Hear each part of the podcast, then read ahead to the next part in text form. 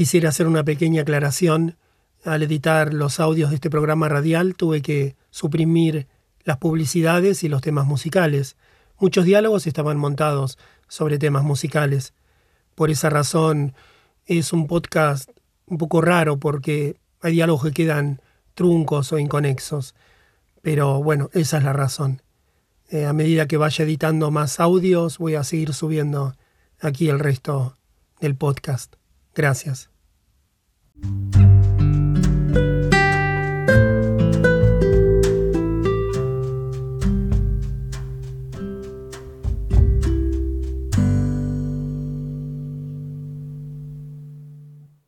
La presencia de los hijos.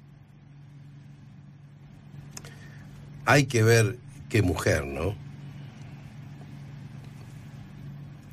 Hay mujeres que no, no lo resuelven con la presencia de los hijos, se desesperan mucho, ignoran los hijos o los maltratan. Y hay unas que ponen toda la libido en los hijos y de ese modo eh, la necesidad del hombre se le hace menor. Pero yo conozco de ambos casos, ¿eh?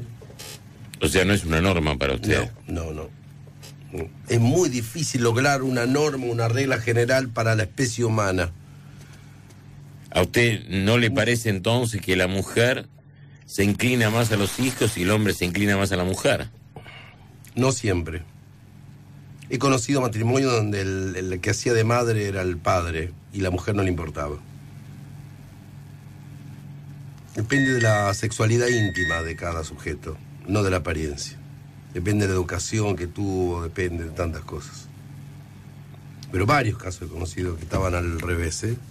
Y los jóvenes se ve mucho ahora él llevando el carrito y ella charlando con una amiga o leyendo una revista porque es una generación con culpa que trata a los hijos, quiere tratar a los hijos de un modo diferente a como fueron tratados por los padres. Quiere reparar, ¿no? En los hijos lo que no tuvieron.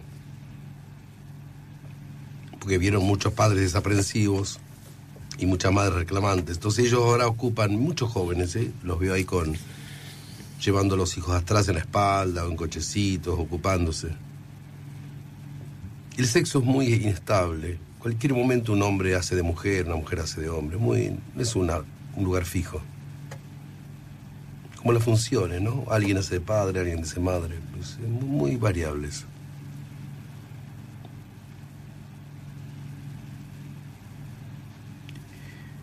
Usted sabe que es difícil establecer reglas. Él es Tom Lupo. Yo soy Carlos Ruga, el loco de la colina, y él es Tom Lupo. Dice Carlos Galanternick, psicoanalista. este radio es Radio 1. la singularidad. Este programa caso por es un programa muy escuchado. En cada sesión. Yo qué sé, por gente que le gusta pensar. Se hace ciencia. Si usted es un pelotudo, gira el diario y vaya a otro lado. y no hay, se pone enfrente de la sociología de los casos generales. Habla de la ciencia de la singularidad. Esto es un programa que... Caso por caso. Uh, genera día tendencia. Por día. Es un programa paradigmático. La gente que lo escucha termina siendo un programa parecido. Por situación. ¿Eh? Torta por torta. ¿Torta? ¿Qué pasa con las tortas? Y...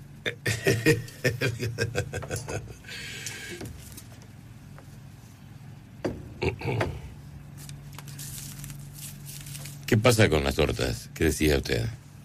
No, no, habló de la torta real, ¿eh? Hablo de la torta de manzana. Ah, llegó la torta de manzana. Llegó la torta de manzana. No, tan terminante, es su estilo. Tom, este, el día que deje de hacer ruido esta silla, mm. ya me tiene harto el ruido que hace. Tom, es fundamental ver desde donde uno está. El mañana es una probabilidad que no se sabe. Uh -huh. El pasado es algo que ya pasó. No hay tu tía. Donde estoy es mi totalidad. Uh -huh. Es verdad. Y sin embargo, esa totalidad asusta. Sí. No parece tanta totalidad, ¿sí? Parece un fragmentito. Yo, por ejemplo, me pasé 20 años viviendo en un departamento en San Telmo, fraccionados, como usted dice, fragmentitos, que además lo viví como mi casa y fue mi casa durante 20 años. Y un día me fui de ese departamento de San Telmo.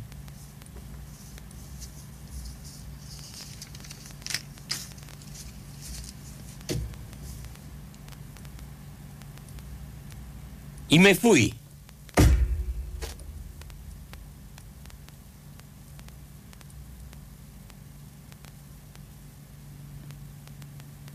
Y se fue.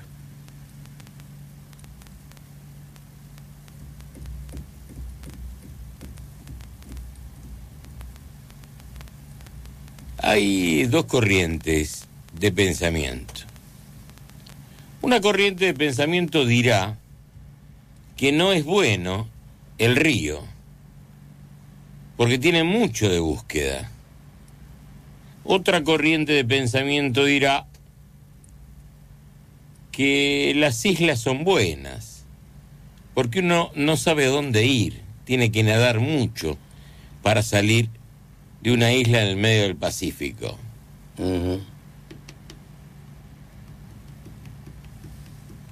Entonces, uno deja el río para entrar en la isla. ¿Sabe lo perjudicial que es, Tom? ¿Quedarse en la isla? No. Andar más de un año en bote. No, terrible.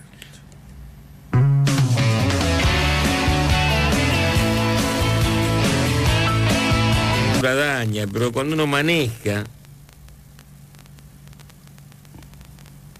el enfrentamiento, por eso el hombre de la esquina rosada, el enfrentamiento Mm.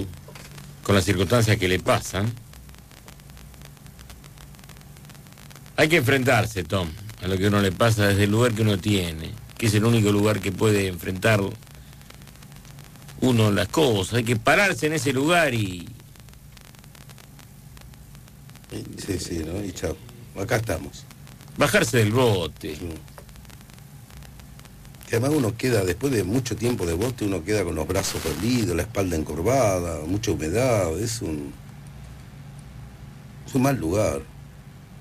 Yo sé que hay orientales que se pasan la vida arriba de un... Sí, un botecito ahí en Hong Kong. Sí, Es un sampang, como decía Casero. No confundir. Dice, me voy a tomar un champán. No confundir con sampán, que es una embarcación de Hong Kong.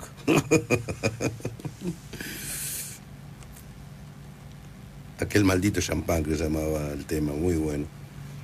Hay gente que se pasa la vida en un bote, sí.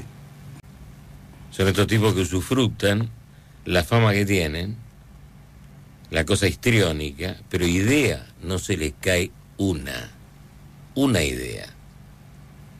Hay otro humorista también que tampoco se le cae una idea, pero es un gran interpretador. Lo habrá leído en algún lado y lo habrá hurtado y tomado como propio. En la sociedad en la cual uno vive, esto está bien visto, porque hay tanto mediocre que hace lo mismo. Estar en esa cosa virtual que conforma, yo pasé mi tiempo de virtualidad. Una euforia que me duró muy poco, porque es un lugar de mierda ese. Pero hay seres que hace tanto que están en ese lugar de Mm, mierda. Sí.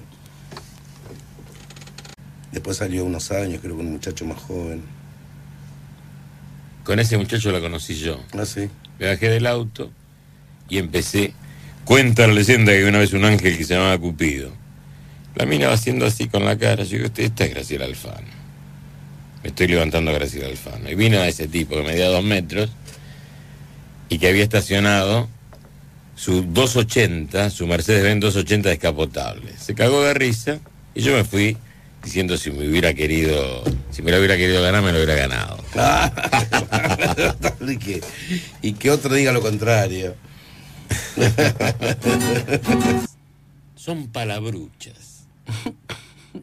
Chiquititas. El contenido del, del, del Facebook es Paupérrimo. Palabruchista. Las palabras no tienen sentido ahí adentro. O sea, un consejo que yo les doy, no doy consejo, que rápidamente salgan de ese ámbito.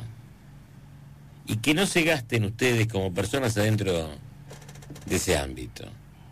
porque crea una especie de irrupción virtual donde nada se realiza.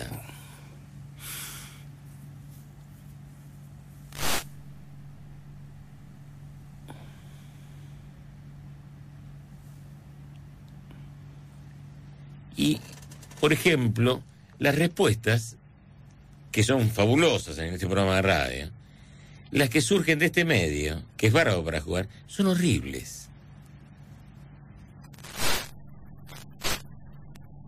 Todavía no entienden que no importa quién diga la respuesta, este, si no importa que tenga un seudónimo y que ese seudónimo tenga que ver con... No entienden un carajo.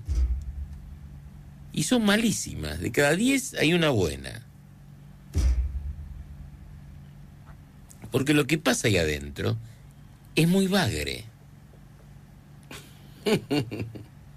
Pobre pescado, qué devaluado.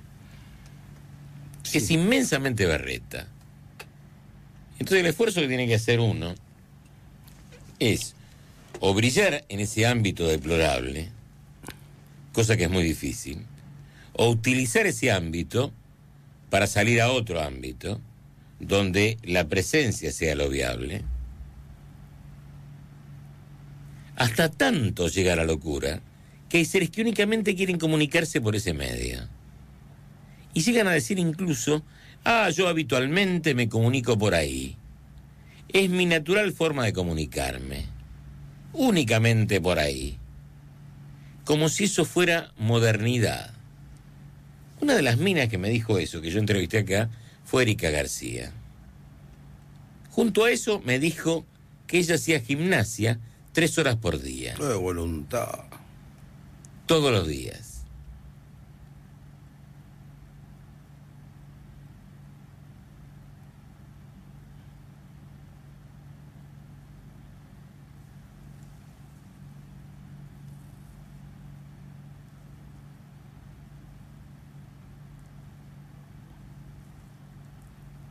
No hay una metodología, un camino a seguir. No.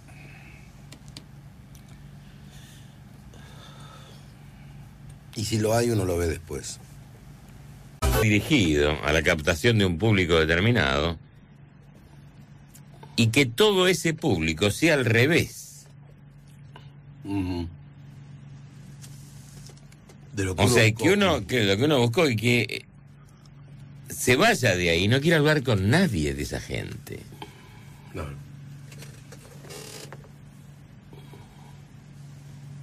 Ni se ponga a charlar en la calle, porque es una cosa. Qué forma notoria de la soledad, ¿no? ¿Cómo es eso? Digo, que el interlocutor deje de serlo, que sea diferente a lo que uno busca. No se puede ni siquiera hablar con los que uno hace el programa para gente que luego no le sirve ni para charlar. Bueno, hay gente que no sirve para charlar. Uno se lo detecta fácilmente. Es el desubicado. Ah, El que pregunta boludeces. El que vomita lo que está sintiendo pensando. sí. El que no repara en la ubicación, en la, en la cosa, el que quiere protagonizar. Que siempre se presenta con determinado desfasaje con respecto a la realidad. El excesivamente eufórico, el excesivamente amigo. El excesivamente amigo, por ejemplo, en un medio de comunicación ya intentó ser amigo de todos, hasta que le toca a uno. Después va a, ser, va a intentar ser amigo del otro, ser amigo del otro, y con el que le da bola se queda un tiempo. El dato estético me preocupó. Ese orden que resplandece, que yo llamo estética, y que se emparenta también con la ética. Lo que pasa es que la ética ha cambiado. Hoy la historia pasa por lo subversivo, lo que se mira del otro lado, la parte oculta, digamos, la sombra. La sombra ha empezado a protagonizar la cultura. Por lo tanto, se ha empezado a honrar desde hace unos años a esta fecha a todos aquellos que celebramos la sombra. Mi sombra, esa que respira mi muerte, se parece a mí, pero no lleva mis sueños. Ese viejo aforismo mío que celebra la historia de la sombra, pero también la señala, y la critica, la censura, la delega a una categoría inferior. Sin embargo, la pobre sombra viene con uno, forma parte de todo lo negado, de todo lo deseado que no se puede.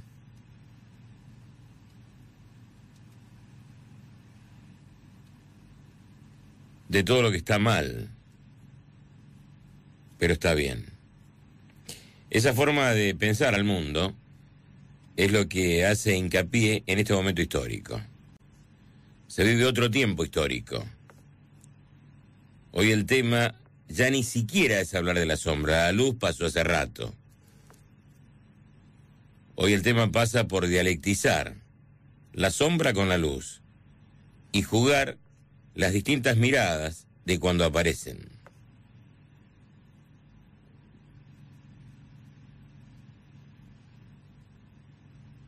Hoy la historia pasa por mirar lo que uno quiere mirar, para que en el momento que lo mira, sea la cosa que uno mira y no otra cosa.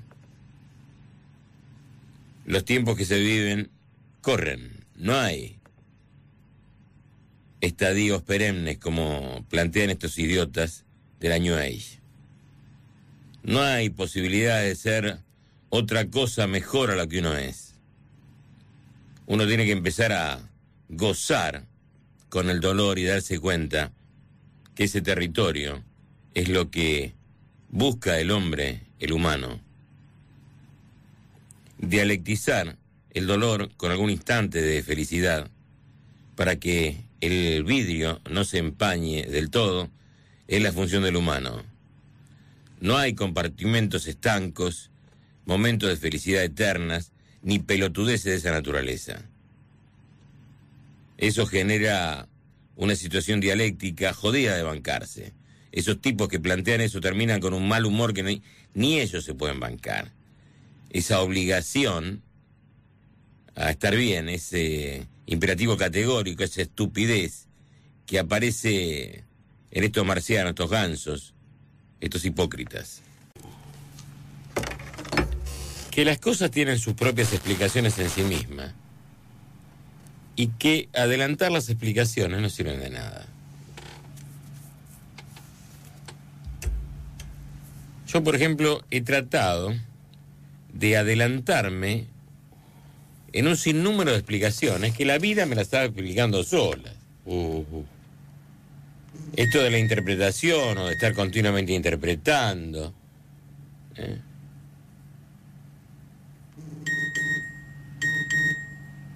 Pero si la vida se la estaba mostrando y usted por otro lado buscaba dar explicaciones. Tom parece psicoanalista. Yo voy al himno y después vuelvo con Bueno. esta interpretación de... Viví todas las instancias. Es una cifra. Viví todas las instancias. De aquel tipo que venía al programa e interpretaba el Boeing. Me quedo sin ayudante. No me acuerdo quién se fue. Y tenía un tipo que venía siempre al programa y digo, eh, venía a tocar el Boeing para sentirme acompañado. Parecía ese caballo que necesita al pollo para no Sí. sentirse solo.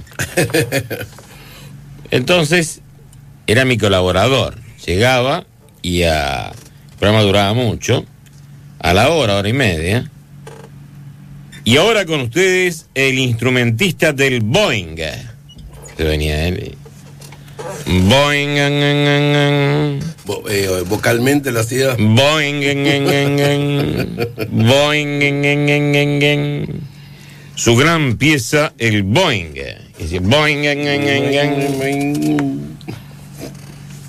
Tuvo un mes y medio interpretando el Boeing.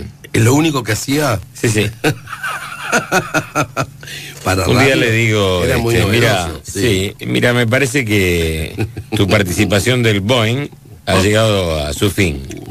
Se enojó, nunca dio más pelota. Se enojó. Así que desde ese intérprete de Boeing a la fecha, imagínese todas las, todos los enojos que he sufrido de la gente que se acerca porque tiene necesidad de protagonismo o porque ven la posibilidad de protagonismo algo fantástico, porque no le dan bola en su casa, en ningún lado. Son tipos que no le dan bola a ningún lado, que le den bola en la radio, la verdad que le viene bien. Claro, muy compensatorio. Esto no quiere decir que estoy hablando por nadie en especial, sino por lo, lo habitual. ¿Mm? no sabes, esa anécdota del Boeing es encantadora. eh. Sí, Un bellísima. Un mes y medio haciendo Boeing. Bellísima. Bellísima. Bueno, hay gente que no hace nada, hace dos boludeces, o va a un programa de radio, lee el diario. Ajá. En estos 27 años de radio, la única persona que me atendió cortésmente cuando lo llamé por teléfono, desde que tengo los 27 años, que me dijo que bárbaro, que genial fue usted. Ah. Cierto que empezó con un llamado telefónico. Sí. 27 años. Freddy Villarreal me atendió bien, que está la mañana. Ujú. Y seguramente algunos de los que me siguen durante tantos años.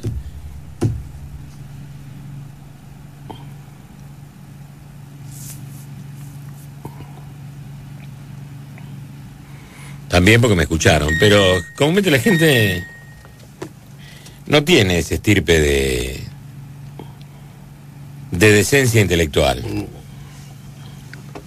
Mucha encerrona, mucha fobia, mucho ¿no? castillo propio y no me importa lo Mucha otro. puta hay en este medio. Uh. Se comportan todos como putas. Parecen putas que se disputan la esquina. Cuando es oscuro, qué exquisito el delito cuando lo grito. El mudo intermitente penetra en el abismo de sus pupilas. Es muy difícil eso. Negra, territorio del infierno. Pareciera que cada tanto logra exhalar una palabra, un sonido, un. La sirena cíclope, nadar cada vez más profundo. ¿Cuál es su desafío? La colombina, encontrarlo mañana en un imprevisto del destino. Qué profunda la herida si está dormida. El expuestamente incorrecto, no ponerme triste después de eyacular. Eso lo venimos buscando todos hace un millón de años. Que la vida Eh, qué envidia la mujer y que en la mujer es como una meseta el orgasmo, va bajando lentamente. Nosotros como un abismo. Terminamos y se acabó todo. No queremos saber más nada. ¿De qué sirve la cama? Salvo cuando uno está profundamente enamorado. Y eso sucede en la vida, calculo, una o dos veces, o uno o dos meses. No me acuerdo bien. Una vida más tarde. Uno hace la vida con palabras, ¿sí? Nada no. Sí. Nada no. Porque si a cada frase le metemos el nada, nos quedamos en la nada. Nada no. ¿Sí?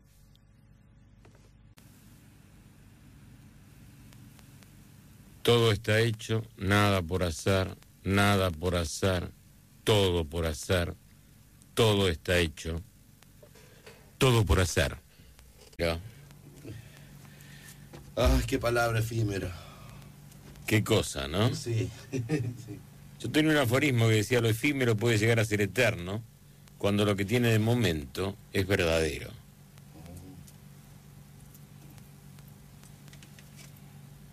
Era cuando vivía la instancia siempre de lo efímero. Pues yo me pasé la vida cultivando lo efímero. Un día me fui al otro lado del río y quise cultivar lo eterno. Y ahora este aquí nuevamente en este lugar del río en el cual me siento tan cómodo. Vuelvo a cultivar lo efímero. Para buscar en ese instante sublime y exiguo la música de lo verdadero. Buena elección. Buen lugar. Porque no hay otra, no hay el problema, el problema fundamental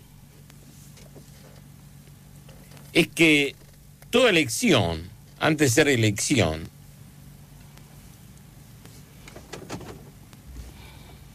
tiene que pasar por un estadio determinado de defecación. No hay elección sin previa defecación. Un pensamiento filo cripto escatológico interesante, ¿eh? Claro, usted sabe que no es mi territorio lo escatológico, No, pero en este caso... Y no, en este caso es esencial pronunciarlo así. ¿eh? El pasado siempre es una cagada. Sí. El presente tiene esa urgencia por el ser en sí y por el devenir que lo asola. Linda palabra sola. Y el futuro, imaginería. Yo le decía a usted recién que uno se da cuenta cómo anda el afecto por el vino. Fíjese. Fíjese qué interesante. La mayor cantidad de los tipos que van a comprar vino, hay dos categorías. Los que no tienen un mango y que piden el vino más barato, en cuyo cambio, en cuyo caso no cambian jamás, porque ese vino que encontraron les asegura que mínimamente sea tomable. Si se van a otro de otra especie, pueden caer en la más cruel de las profanaciones propias, ¿no? Entender que no tienen guita para hacer lo que les gusta. Sacando esa categoría, que es la categoría del tipo que no tiene dinero, está, y que habitualmente habita la cerveza, entonces se pone a charlar a la mejor cerveza siempre, está el tomador que tiene determinada cantidad de dinero para beber el vino que él elige. Jamás se va a quedar con un vino, el tipo. Siempre va a ir cambiando, mutando su elección. Respondiendo a su deseo. Esto marca la crisis de la pareja. El tipo, de una o de otra forma, va cambiando, mutando su objeto de deseo. Paralelamente, tiene una pareja conformada, pero lo que le interesa y le, y le gusta es el sabor que encuentra en ese vino nuevo.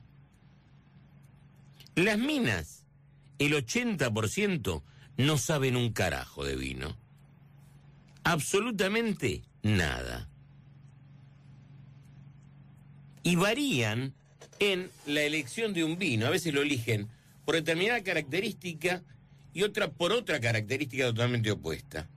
Pero yo hasta ahora no he conocido una mina que dijera, este, ¿qué certeza me da? Alguna que otra veterana que vende en una bodega, que tiene determinado gusto y que lo hace porque tiene que laburar de eso, puede llegar a detectar el verdadero sabor del vino. Pero el 80% de las minas no saben de placer. Fíjese qué interesante. ¿Eh? La pucha. Sociología a través de la vinoteca. El 80% de las minas compran vino para saciar el apetito del macho al cual le regalan. El macho al cual le regalan puede ser su novio, su esposo, su padre, su jefe. El jefe ocupa siempre un lugar particular. A la mina le, cuesta decir que el vino en cuestión es para el jefe. Tanto su personalidad como la mía le iría infinitamente mejor en un bailongo, en la calle, en un té con masitas, en la esquina del bar, en un ágape, Qué linda palabra, Agape. que acá. Porque acá la relación está muy formada, pero la mina es muy fiel a esta relación. Entonces teme, por sobre todo, que si uno atraviesa este campo relacional o virtual, la mina abandone No. esa relación. Mm. Entonces fíjese qué interesante, porque se establece la fidelidad de la mina.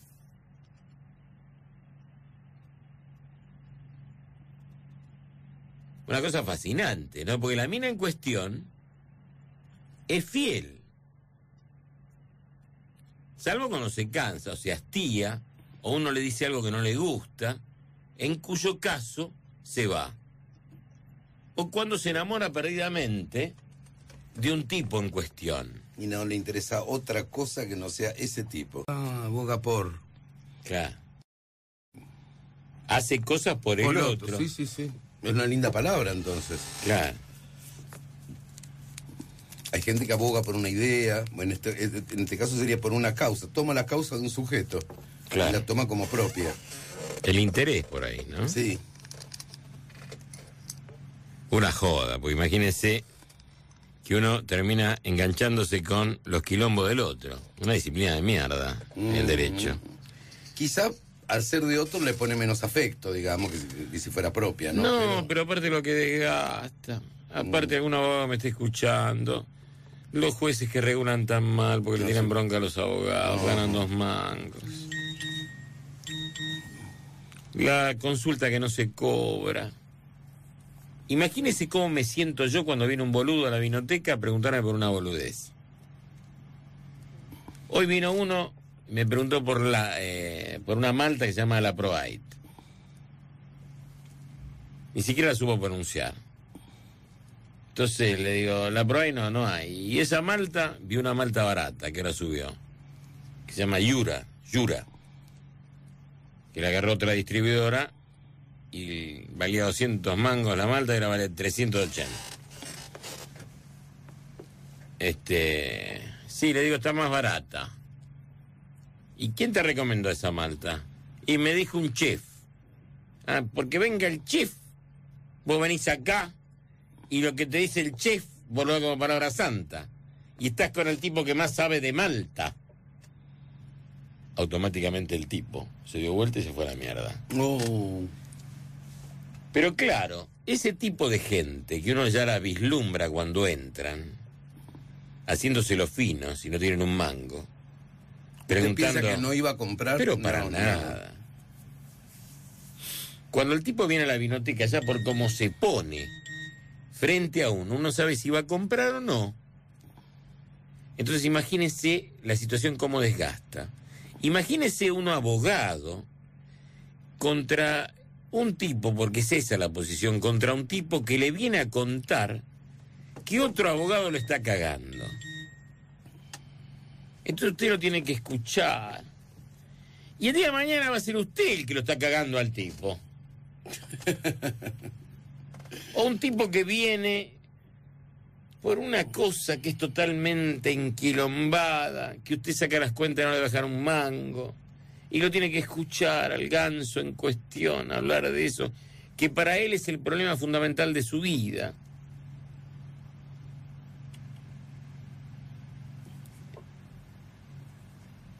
¿Eh?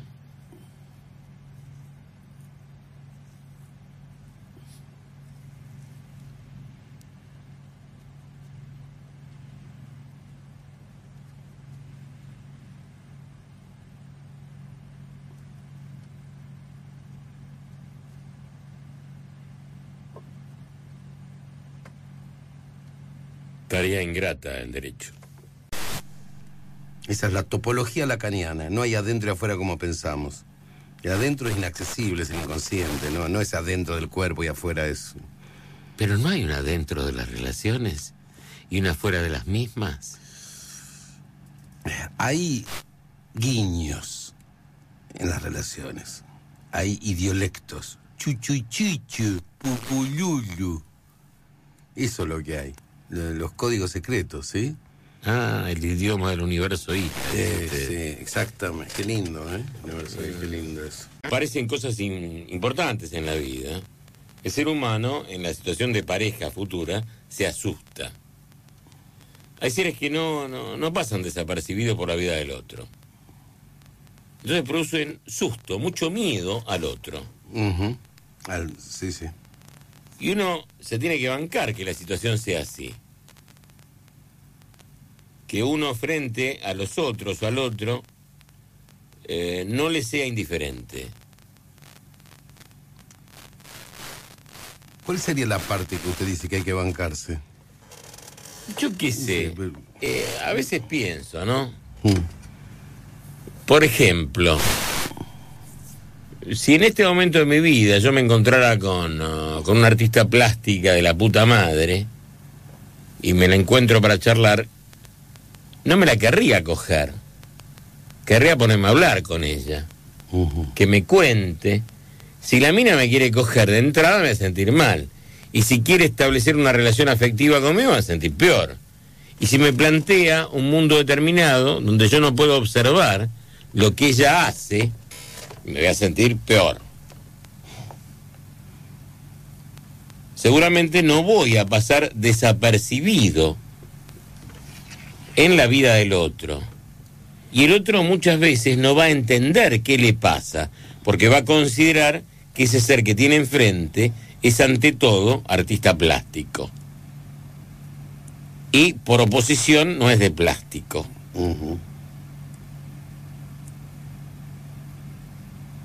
Por eso, una de las soluciones en esta cosa de toma y daca de deseo es ser un perfecto boludo. Con plata, con dinero, bien parado, pero sin demasiado para ofrecer, digamos que lo justo. ¿Mm?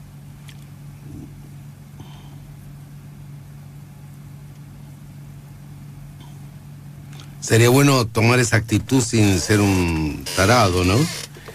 Tomar la actitud desde la sabiduría, de pasar desapercibido. Como una decisión, pu- pudiendo elegir otro camino. ¿Lo de gracias a mi viejo es irónico o no? No, no, No, más no. que irónico. No, que- gracias. no. Más que irónico. Durísimo. Y el viejo de mi viejo, o sea, mi abuelo, Sí. al cual nunca conocí, era más duro. Ajá. Según relatos y, y. Cinco vivían en, cinco familias, Mm. en Pola de Allande, ese lugar de Asturias. La vaca, que le daba la leche, y la planta de castañas. Y con eso había que arreglar. Si la planta de castaña no daba castaña, Mm. le agarraba una peste. Y si la vaca se le ocurría no dar leche, Uh, y el frío, y la leña no era fácil de conseguir. Entonces mucho frío, imagínese 10 grados bajo cero. ya, mierda. Entonces mi abuelo diciéndole a ellos que metieran los dedos en el agua fría, en la escarcha,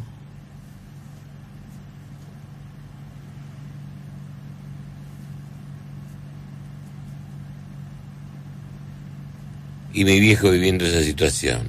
Y encima, como si fuera poco esto, a los 10 años se le viene la madre para trabajar acá en la Argentina y los deja solos a ellos, sin mamá se quedaron. Una situación. Nada liviana.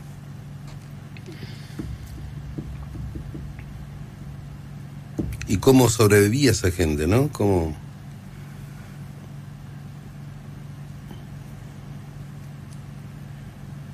Su máximo referente era su hermano.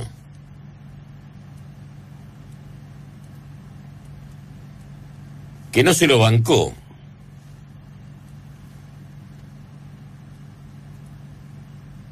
Que se dedicó a la bebida. Mm, No se pudo bancar toda esa infancia.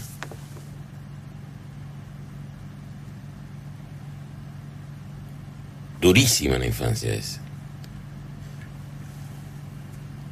el abandono de la madre para buscarle, para darle de comer a ellos, porque si no se morían de hambre. Ellos que esperaban ese sobre que le mandaba la madre con el dinero.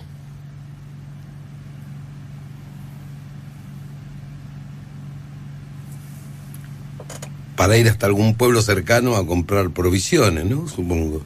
Sí. De tratar a toda costa de entender al otro, uno se pierde en la propia mismidad y se queda sin techo fijo. Esto del entendimiento del otro asegura una revalorización de la historia, un repliegue, un despliegue, un replanteo y una partícula mínima que se niega a morir. Sin embargo, el enojo imposibilita el entendimiento. La convivencia trae aparejada distinta calidad de enfrentamientos que tienen que ver con imposibilidades, con fracasos, con escondites vanos. El hombre vive escondiéndose bajo una justificación determinada. Este pánico escénico, este miedo de ser quien es y no otro, hace que a veces uno elija a un vocero de ese miedo para no hacer un carajo. Y vamos a charlar, ¿no? Sí.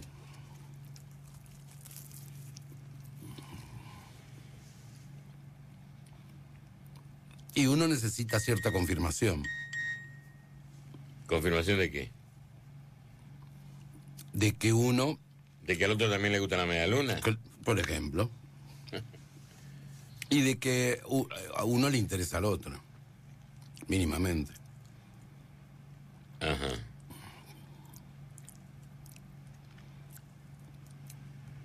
O por lo menos que yo tenga algo que el otro necesita de mí. Si vamos a la verdad de la milanesa. Póngale los adjetivos que quiera a eso, pero ti- tiene que necesitar algo de mí. Es así. Así es.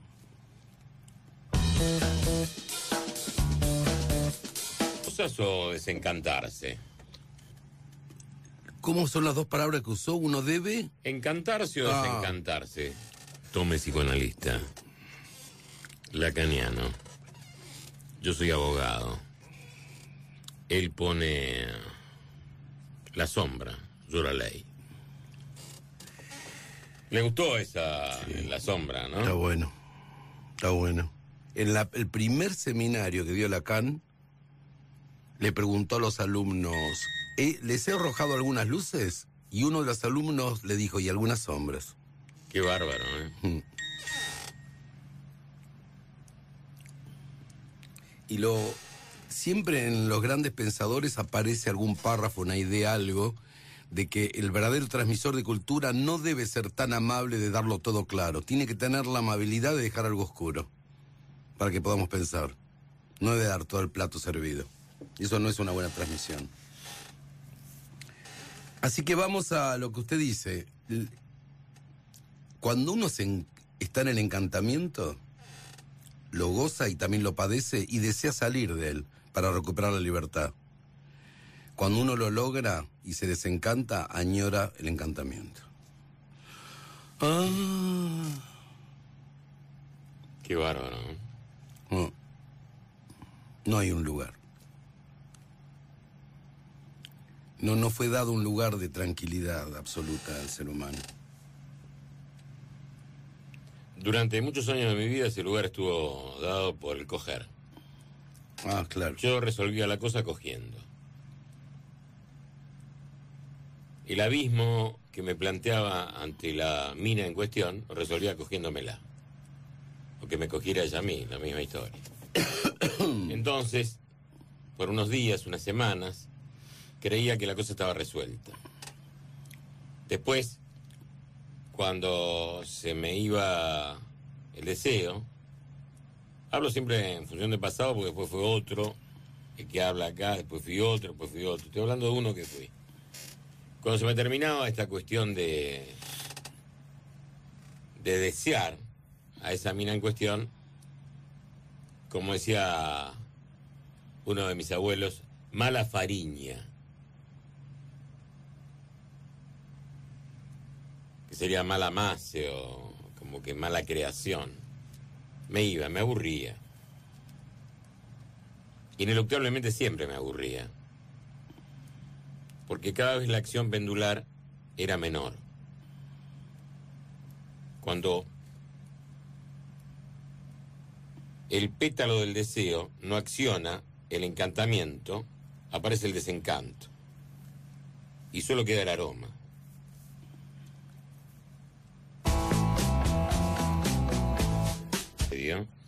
Hizo de mi vida algo de mucha exposición. Entonces lo que necesito es esencialmente intimidad.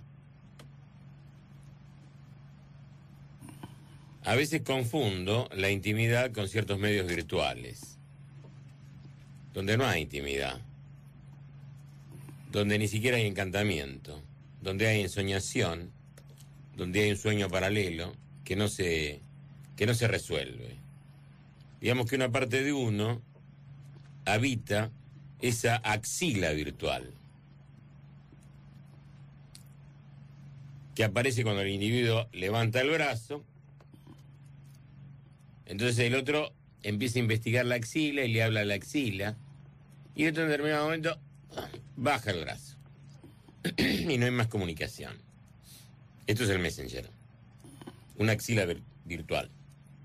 Uno debe tener que parar el viaje y empezar a vivir otros viajes, que generalmente son los viajes interiores. El arte es un viaje interior. Yo al principio extrañaba el cigarrillo, una droga potente. Ahora ya no lo extraño más, porque me conducía ineluctablemente hacia el dolor, hacia la tos.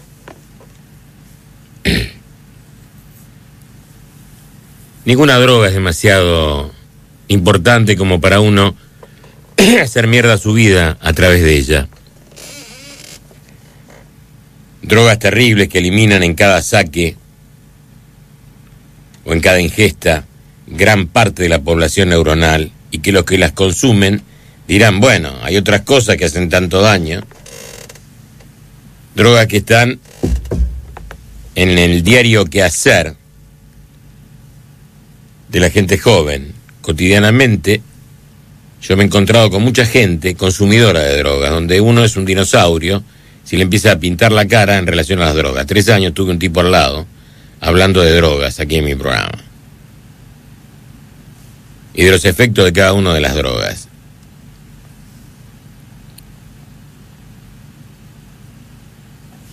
Caer en la ingenuidad de que con la droga no pasa nada es una ridiculez. No pasa nada por ahí con, con el porro. Hasta ahí. Mm.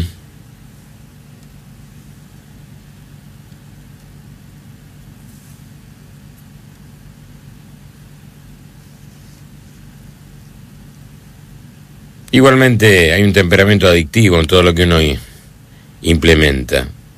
El amor también puede llegar a ser una droga peligrosa. Y la, de- la adicción a determinado ser también, muy peligrosa.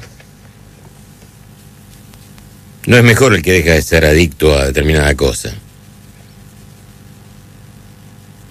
Y está más cerca de hacerse menos daño, nada más. En realidad uno anda solito porque realmente no puede cambiar. Porque si el cambiar tuviese como premio la perfecta compañía, uno optaría por cambiar para lograr esa especie de acuerdo y esa especie de situación pristina, inicial, ¿no? Bárbara. Lo que pasa es que el conflicto, me parece a mí, del ser humano, es que la compañía que tanto desea se transforma a la corta o a la larga en algo así como un interrumpidor. Interrumpe alguno de sus deseos Mm. y más aún de sus sueños.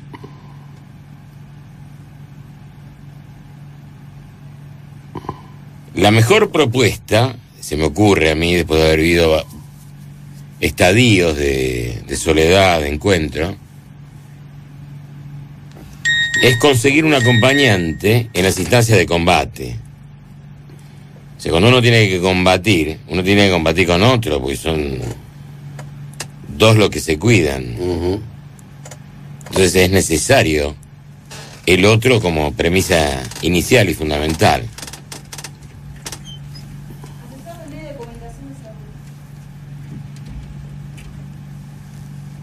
No sé, usted es el psicólogo, Tom. Lo estoy siguiendo, pero ¿A mí? Claro, este es un, es un soliloquio en el cual yo lo acompaño. Ah, Yo cuando usted me preguntó hace un rato acerca de los motivos de los encuentros, no podrá negar que dije lo mío. Sí. Esto es como una, una reflexión. Es verdad que habría que estar de a dos en los momentos de combate. Eso me parece fundamental. Y uno a veces no se da cuenta y se retira un rato antes de la escena necesaria. Y ese error, digamos, lo va a pagar apenas este, toda la vida.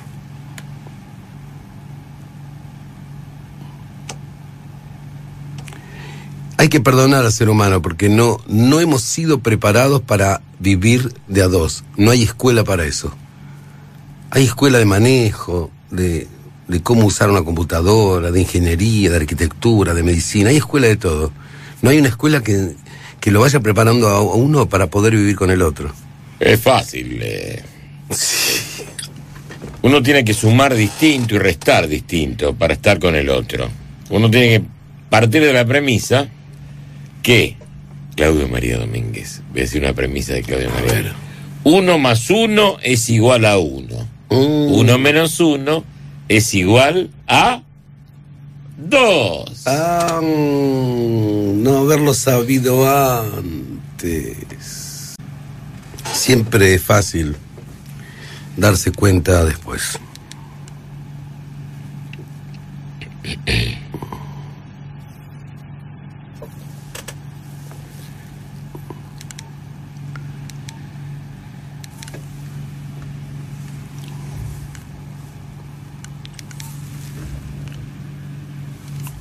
Durante este programa se le estuvo preguntando por qué anda solito. Han llegado centenares de respuestas. Pero solo una será la ganadora de hoy. No queda mucho más que hacer. ¿Quién lo decide? ¿El azar? ¿El destino? ¿La justicia? No. El loco de la colina. No para de llover. Necesitamos descansar. El día fue muy largo hoy. La noche es ideal. No para de llover. La luna ya ¿Por qué andas solito? Cielo, no me siento sola, loco. Me acompaña tu poesía en los andenes solitarios y cuando gira el molino en esa tapera del campo. El tiempo lo dirá. Muy linda la respuesta de cielo. Ya es hora de apagar la luz. Todo lo que es dicho desde el sentimiento es muy lindo siempre. Afuera no se puede estar.